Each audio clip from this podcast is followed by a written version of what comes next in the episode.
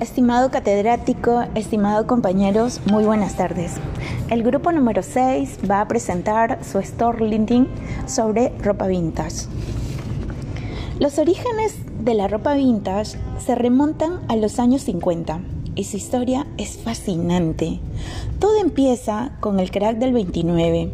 Tras la Gran Depresión, la mayoría de la gente comenzó a rechazar la ropa ostentosa y empezaron a donar sus abrigos de pieles y prendas llamativas.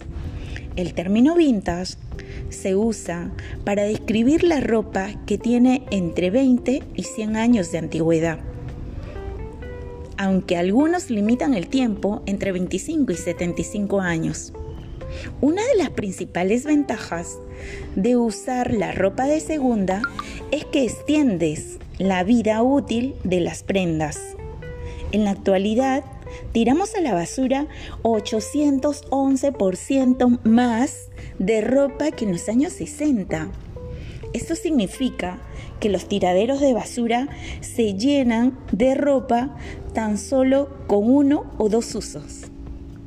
A todos nos ha pasado que tenemos un par de prendas guardadas en el closet que nunca hemos usado y estás esperando el momento perfecto para usarla desafortunadamente ese momento nunca llega. Por uno y otro motivo terminan, terminamos botando estas prendas.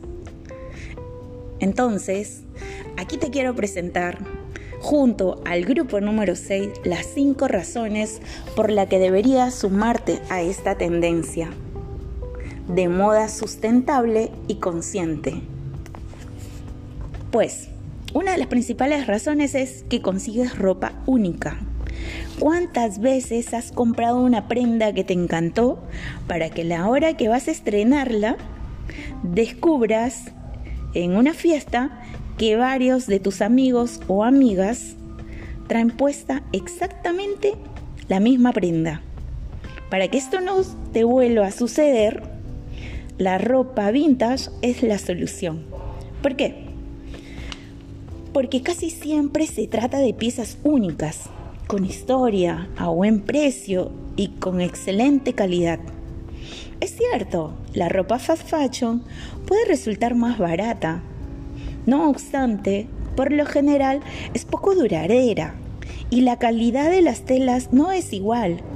En cambio, si buscas prendas vintage, descubrirás muchas accesibles y muy cool de materiales naturales y hasta de grandes diseñadores que siendo nuevas te costarían una barbaridad. La segunda razón es que reduces el tamaño de los tiraderos de basura. Una de las principales ventajas es que extiendes la vida útil de las prendas, evitando que acaben en un basurero. En la actualidad, tiramos a la basura 811% más de ropa que en los años 60. Esto significa que los tiraderos de basura se llenan de ropa que en ocasiones apenas se usó. ¿Sabes? Los problemas que esto causa al suelo, a la vida silvestre y a la atmósfera.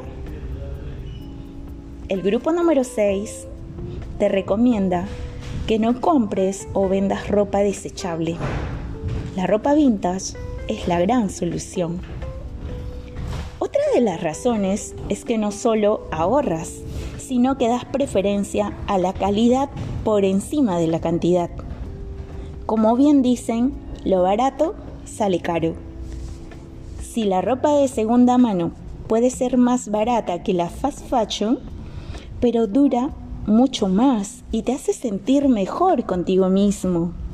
A la larga, es algo que vale la pena, ya que podrás conseguir piezas que estén en tu guardarropa por años y no tendrás que gastar tan seguido. Aparte, es económica que la ropa nueva.